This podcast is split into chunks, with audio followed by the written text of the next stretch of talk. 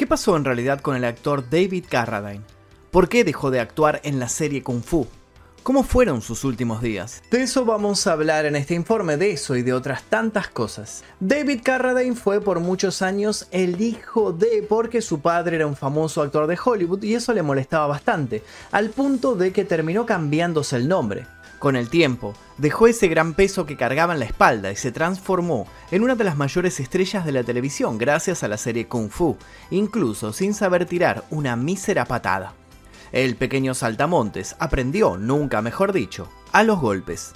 Supo triunfar y se mantuvo en lo más alto hasta que sus propias decisiones lo fueron desdibujando de la pequeña pantalla. Quentin Tarantino lo revivió y volvió a ser el actor de renombre que brilló en sus años de oro. A pesar de haber transitado por más de un centenar de películas, a David Carradine no le alcanzaba con las simples emociones, siempre buscaba cosas nuevas. Y así fue como encontró las adicciones y las situaciones extremas.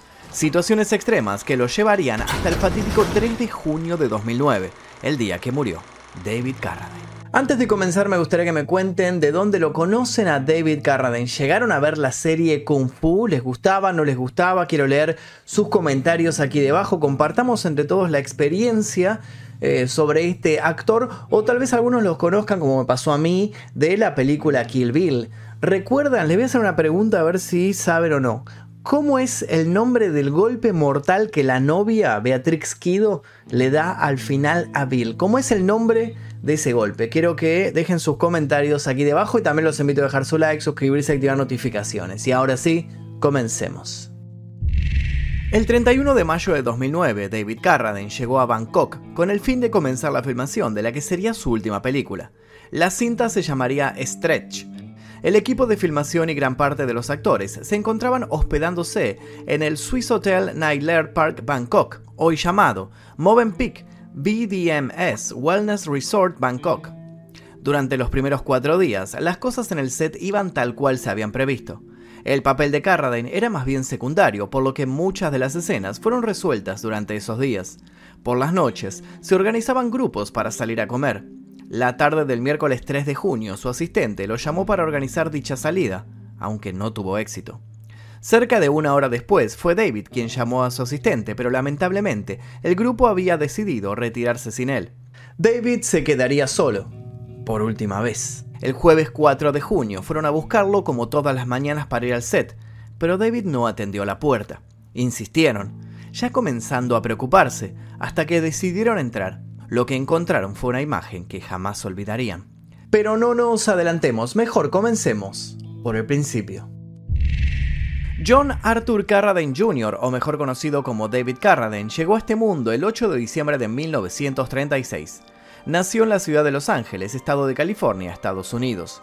Su padre no era otro que el famoso John Carradine, nacido en la ciudad de Nueva York con el nombre de Richmond Reed Carradine, fue un actor legendario de películas de Hollywood y también se destacó en el teatro. Entre sus papeles más destacables se encuentran películas de horror tales como The Boogeyman, The Howling y The Sentinel, y westerns como The Shoots o Charles Bronson de White Buffalo. Su madre, Ardeline Abigail McCool, también era actriz, aunque no se sabe mucho de su carrera. Había nacido en una granja a las afueras de Denver, en la ciudad de Golden, estado de Colorado, y provenía de un seno familiar marcado por el abandono de su padre durante la niñez. Arda Neal conoció a John en California. Para ese momento se había casado con un fotógrafo llamado Frank Costner, había tenido un hijo con él llamado Bruce y finalmente se había divorciado. John Carradine se casó con ella, la convenció de acompañarlo a Hollywood y adoptó al pequeño Bruce, a quien le otorgó su propio apellido. Tiempo después David llegó a sus vidas. Pero no todo fue felicidad. El matrimonio comenzó a tener desencuentros cuando la creciente carrera de John comenzó a levantar mayor vuelo, y esto llevó a Abigail McCool a encontrar cada vez mayores dificultades para desarrollarse por sí misma. David pasó muchos años de su tierna infancia envuelto en las peleas de sus progenitores, y eran tan violentas, tan terribles estas peleas, que a los 5 años, 5 años David intentó ahorcarse en el garage de su casa. Dato muy muy perturbador teniendo en cuenta cómo terminó su vida. El pequeño David intentó ahorcarse saltando del parachoques del Duesenberg de su familia, pero fue hallado por su padre y salvado casi de milagro. En su autobiografía, David relata que a modo de castigo, John Carradine, lejos de consolarlo o intentar entenderlo, tomó todos sus libros de historietas y los quemó en el patio trasero de la casa. La figura de John era difusa. Casi nunca estaba en la casa, pero David lo recordaba con cariño. Era claro que no era un padre presente, pero el actor lo definió como quien lo acercó inevitablemente al arte en casi todas sus formas. Por esta época, el padre de Abigail Ambrose McCool había reaparecido en la vida de la mujer y había ido a vivir con ellos. En poco tiempo, el abuelo McCool, como David lo llama en su libro, se convirtió en uno de los modelos masculinos de mayor impacto para él. Tenía 86 años de edad, pocos escrúpulos y parecía disfrutar profundamente de lo revoltoso que era su nieto. Algo veía en él. David disfrutaba de la naturaleza y los paseos al aire libre, muy alejado de las grandes urbes. Nieto y abuelo habían creado un profundo vínculo, pero Ambrose dejó California al poco tiempo y nuevamente David quedó desamparado. Como cereza de un amargo postre, John Carradine y Arda Neil Abigail McCool finalmente se separaron. David y Bruce se quedaron viviendo con su madre y su abuela Edith. La abuela fue como una madre para David y se convirtió en un punto de apoyo muy importante cuando John Carradine se fue. El actor, quien ganaba alrededor de 400 dólares por semana, literalmente una pequeña fortuna en aquel tiempo, dejó su ciudad una vez divorciado. No quería pagar la pensión alimenticia de sus hijos y las batallas legales y mediáticas comenzaron a ser parte del día a día de la familia. Pocos meses después, John Carradine volvió a casarse, esta vez con Sonia Sorrell, el pequeño David, de 8 años, fue elegido para llevar los anillos hasta el altar. Con ella tuvo tres hijos, Christopher Carradine, Kit Carradine y Robert Carradine. Por el año 1954, David comenzó a ir a ver a su padre actuar al teatro. Iba acompañado de Sonia, quien se caracterizaba por su simpatía y su calidez hacia el niño. David y su hermano Bruce comenzaron a asistir a la escuela dominical de ciencia cristiana. Su madre estaba cada vez más abstraída la abuela no podía hacerse cargo de todo y su padre vivía por y para su carrera actoral, por lo que cualquier actividad era buena para mantenerlos a él y a su hermano cuidados por alguien. No obstante, esto no se mantuvo en el tiempo porque Abigail vendió la casa y se mudó a San Francisco por motivos que se desconocen. David y Bruce quedaron parcialmente abandonados en un internado que se llamaba The Bassy Bee Home, que se encontraba manejado por un grupo de mujeres de la iglesia. David lo soportó en parte, pero Bruce se escapó dos veces y esto le valió un boleto de ida hacia Colorado con el tío Johnny. ¿Acaso David estaba condenado a que todos sus parientes y seres queridos se alejaran? Bueno, a muy corta edad creyó que sí, pero no sabía las sorpresas que el destino tenía para él. A sus 11 años, David viajó a Nueva York. Una oportunidad había surgido. Su padre parecía dispuesto a hacerle un espacio en su vida. John Carradine continuaba casado con Sonia Sorel. Por ese entonces David conoció a su nuevo medio hermano, Christopher Carradine, y fue inscrito en la escuela pública número 45 para finalizar sus estudios primarios. Luego pasó el verano con su tío Leonard Peck y a su vuelta conoció a su otro medio hermano, Kit Carradine. Con Kit y Christopher bajo sus cuidados y John ausente la mayor parte de la semana, Sonia comenzó a colapsar. Simplemente era demasiado. David era casi adolescente y sus hermanos demandaban mucho. Para aliviar la presión, John nuevamente decidió alejar a David y lo mandó a una granja lechera en Vermont. David recuerda que pasó ese invierno convertido en nada más que una mano de obra barata. La granja se encontraba a poco más de una milla de Towson, un pueblo de no más de 400 habitantes. El lugar pertenecía a la familia Bullard, y aunque David recuerda haber sido maltratado en ella, reconoce esta experiencia como algo que podría haber cambiado su vida, dado que durante ese tiempo pensó haber encontrado su lugar en el mundo como peón de granja y en contacto con la naturaleza, como su abuelo. Comenzó la secundaria en el estado vecino, en Greenfield, Massachusetts, donde probó jugar al fútbol, pero sin éxito, lo que derivó en su unión al club de teatro. En este entonces halló su primer punto de encuentro con la actuación y hasta llegó a ser presidente del mismo. Luego, su comportamiento empezó a demostrar algunas extrañezas. Detrás de la casa de los Bullard había una zona boscosa poblada de caobas. El joven disfrutaba en gran medida de tomarse ratos libres para caminar entre los árboles. David comenzó a hacer una rutina de esta actividad, algo de la vida silvestre lo llamaba. Un día de calor se sacó parte de sus ropas y comenzó a andar semidesnudo por el lugar, en lo que encontró cierto placer. Esto fue escalando hasta que se vio andando completamente desnudo entre la maleza, arco y flecha en mano, abrazando árboles y pintado por completo de tintura caoba. La fantasía no duró mucho. Una tarde el señor Bullard lo encontró infragante y no quiso hacerse cargo del extraño comportamiento de su hijo adoptivo. Con toda la familia horrorizada por la conducta de David, decidió devolverlo a Nueva York con su padre. David Carradine retomó sus estudios secundarios en la Escuela de Estudios Superiores Textiles de Müller. Allí comenzó a lidiar con el acoso escolar, comenzó a fumar y con 13 años se convirtió en un joven cada vez más huraño y desconfiado. Se peleaba con los chicos más grandes y cuando no estaban las aulas prefería encerrarse en su habitación. En su casa, Sonia y John solían ser anfitriones de fiestas en las que desfilaban diversas personalidades del espectáculo de la época. David se sentía algo perdido, hasta que su madrastra comenzó a acercarse a él. Le contó un poco de su historia y acortó la distancia entre ambos. Todo iba bien, hasta un día en el que David la escuchó hablando en la cocina con un actor amigo de su padre. El hombre le reconoció su acercamiento a David y la mujer lo tomó a broma, diciendo que solo era una actuación de madrastra amorosa. Nada bueno podía salir de tantos golpes anímicos. David se encerró aún más en sí mismo. Empezó a tener tendencias cleptómanas y a robar en tiendas. También encontró cierto gusto por cortar vidrios, lo que lo llevó a tener que ir a un reformatorio cuando la policía lo aprendió. El lugar se llamaba Children's Village. Los jóvenes delincuentes vivían en cabañas que se encontraban dirigidas por matrimonios que hacían las veces de padres adoptivos. David no pudo cortar su adicción al cigarrillo.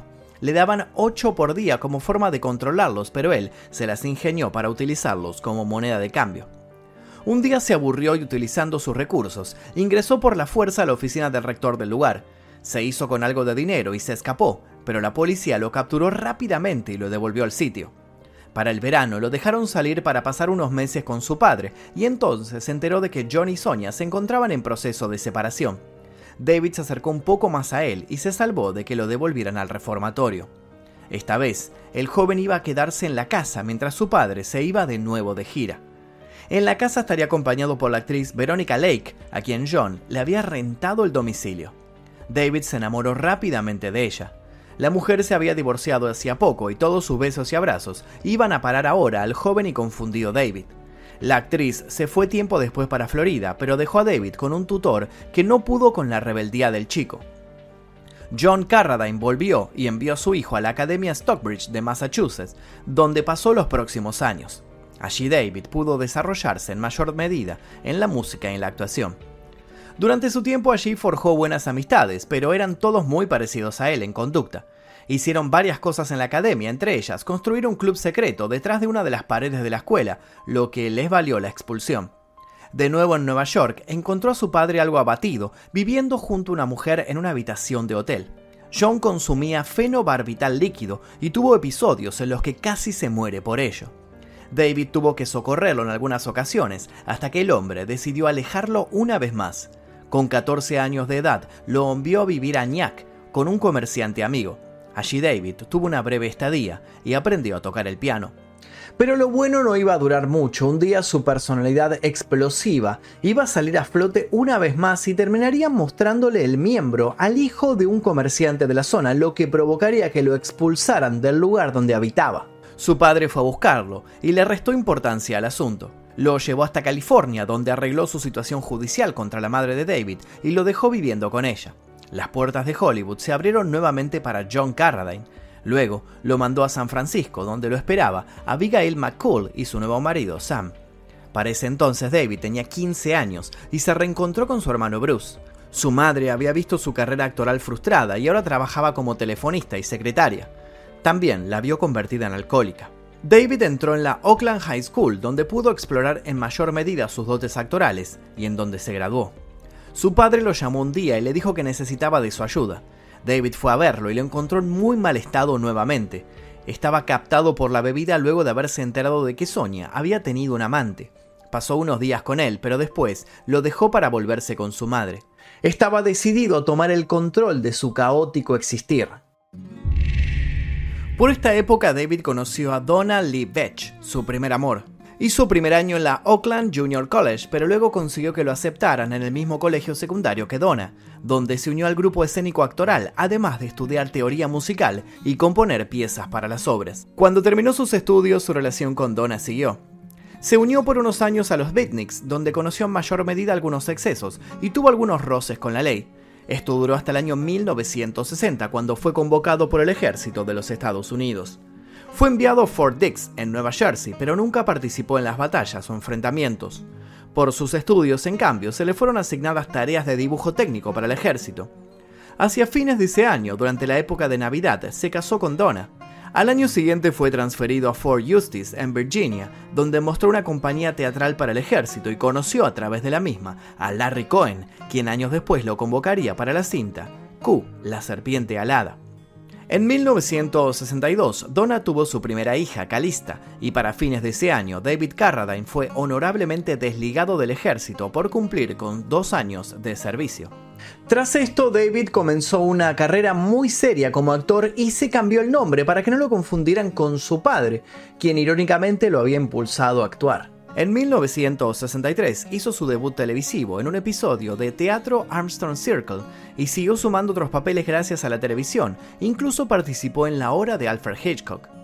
En 1964 consiguió un contrato con Universal y el estudio le dio su debut cinematográfico en el western Taggart. Ese mismo año actuó en Broadway y siguió alimentando su ascenso hacia el estrellato durante varias temporadas en TV. Tuvo papeles chicos hasta que en 1972 su vida dio un vuelco. Martin Scorsese lo convocó para formar parte del elenco de una de sus primeras películas, Boxcar Bertha. Tiempo después le llegaría el papel que cambiaría su vida para siempre. Durante tres temporadas, Carradine protagonizó a Kwai Chang Kane, un monje Shaolin mitad chino, mitad estadounidense, que se convierte en un budista experto en artes marciales en el western kung fu. Como dato de color, Carradine no sabía nada de la práctica de Kung Fu en el momento en que fue elegido para el papel, pero confió en su experiencia como bailarín para el papel. Fue un pequeño saltamontes que cumplió con las expectativas. El papel fue nominado para un Emmy y un premio Globo de Oro. Junto con Bruce Lee, Kung Fu ayudó a popularizar las artes marciales y la filosofía oriental en el occidente. Aunque la elección de un no asiático para el papel de Quan Chan-ken provocó mucha controversia en su momento, el éxito de la serie también trajo que muchos actores asiáticos estadounidenses fueran contratados por esa época para películas y series. Una segunda controversia fue sobre la idea de quién había sido la serie. Al parecer, la viuda de Bruce Lee había afirmado que a Lee se le había ocurrido la idea de un monje errante en el viejo oeste, pero Ed Spielman, el creador de la serie, insistió en que el concepto era su propia idea. Para enterarse más en profundo sobre esta disputa, los invito a ver el video que tenemos subido a este canal que se llama El día que murió Bruce Lee. Kung Fu terminó debido a varios factores. Se ha dicho que Carradine dejó el espectáculo después de sufrir lesiones que le hicieron imposible continuar, aunque otras causas fueron los cambios en la escritura y el rodaje que alteraron la calidad del programa. Finalmente, la razón principal fue la decisión de Carradine de dejar de seguir una carrera como actor de cine. El estudio Warner lo tildó de loco cuando les dijo que quería abandonar la serie y la actuación para dedicarse a hacer otras cosas. Una de sus frases más recordadas fue la siguiente. Al principio me dijeron que si hacía una temporada el programa sería un fracaso. Si hacía dos sería un éxito marginal. Si hacía tres temporadas sería un éxito. Si hacía cuatro, me volvería rico y si hacía cinco, probablemente sería el dueño del estudio. No estaba interesado en enriquecerme con una serie de televisión y también sabía que para la cuarta temporada yo tendría ya menos posibilidades de convertirme en actor de cine, confesó Carradine años después del final de la serie. En 1974 también dio que hablar en las noticias. Carradine fue arrestado por intento de robo y lo que mal llamaron travesuras maliciosas. Su gran problema fue que estaba bajo los efectos de una potente droga, el peyote. Luego de consumirlo, el actor deambuló desnudo por el barrio Laurel Canyon. Los problemas pasaron a mayores cuando rompió la ventana de un vecino y entró y abordó a dos mujeres jóvenes diciéndoles a una de ellas que era una bruja. El peyote lo había llevado a un límite en el que ni él sabía qué estaba viviendo en realidad. Luego fue demandado por la chica por una suma millonaria. Carradine siguió con su vida e hizo diversas apariciones en otras películas. Inmediatamente después de la serie, David aceptó el papel del piloto de carreras Frankenstein en Carrera de la Muerte 2000, en el año 1975. Quería cambiar el punto de vista de los televidentes sobre él, no quería ser más un maestro marcial. Se mantuvo en lo que se podría catalogar como cine de clase B, hasta que le ofrecieron interpretar al mítico cantante y compositor Goody Guthrie en la película Esta tierra es mi tierra, ambientada en la época de la Gran Depresión una cinta que es considerada como el mejor trabajo de la carrera del actor. Gracias a ella consiguió protagonizar El huevo de la serpiente en 1977. La verdad es que él nunca quiso estar bajo el ala de Hollywood, incluso tuvo varios problemas por llevarse mal con productores, directores y por sobre todas las cosas con entrevistadores, como sucedió en el programa The Merv Griffin Show. Pero había otra realidad, necesitaba dinero. Fue por eso que a mediados de los 90 escribió sus memorias, Endless Highway. Renovó su buen trato con Warner y realizaron la secuela de la serie que le dio fama, Kung Fu, la leyenda continúa. Luego hizo un gran puñado de películas olvidables hasta que su carrera en el cine volvió a reactivarse gracias a Quentin Tarantino quien lo llamó para que diera vida al villano de Kill Bill. Después de que la cinta se estrenase, el caché de Carradine y su fama se multiplicaron. Al menos por un tiempo. A medida que se iba haciendo más grande, iba renaciendo su deseo de autodestrucción. Al fin y al cabo, era algo que llevaba en los genes. El 31 de mayo del año 2009, David Carradine llegó a Bangkok con el fin de comenzar la filmación de la que sería su última película. La cinta se llamaría Stretch. En una de las salidas del equipo a cenar, David no fue encontrado en su habitación. Ya nunca nadie lo volvería a ver con vida y es así como nuestra historia vuelve al principio. David Carradine, nacido bajo el nombre de John Carradine Jr., fue hallado muerto a sus 72 años de edad por ahorcamiento en la habitación del hotel.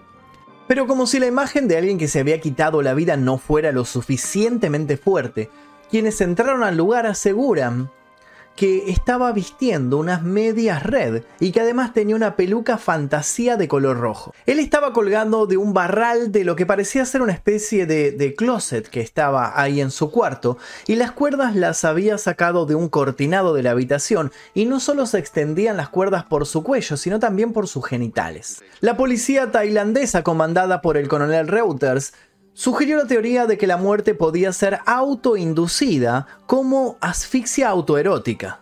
El actor llevaba muerto 12 horas y no había muestras de resistencia o de lucha, y tampoco había ninguna nota en el lugar. Esta muerte trae conexión con una muerte similar que fue la de Michael Hutchins, el cantante de In Excess, caso que también abarcamos en este canal, así que lo pueden ir a ver cuando finalice este video. El medio tailandés que tuvo la primicia del fallecimiento del actor, Ty Rat, publicó la única fotografía de la escena de la muerte de David Carradine. En ella se lo ve de espaldas, con peluca y usando las medias de red, algo que la familia y sus representantes habían intentado ocultar en búsqueda de que su muerte fuera investigada como asesinato.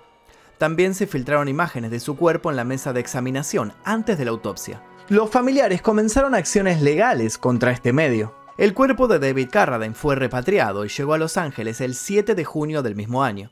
Fue enterrado en el Forest Lawn Memorial Park de Los Ángeles. Más de 400 personas acudieron a su funeral. Parecía que su historia quedaría silenciada por la despedida, sin embargo, un año más tarde, su quinta esposa y viuda del actor, Annie Bierman, decidió presentar una demanda contra la productora de su última película. Los puntos fuertes de la demanda eran por incumplimiento de contrato y muerte por negligencia. David siempre será recordado por sus intensos papeles, pero también por su vida repleta de emociones fuertes. Incluso hay quienes han llegado a decir que él mismo se autorrealizó la poderosa técnica del corazón explosivo de 5 puntas.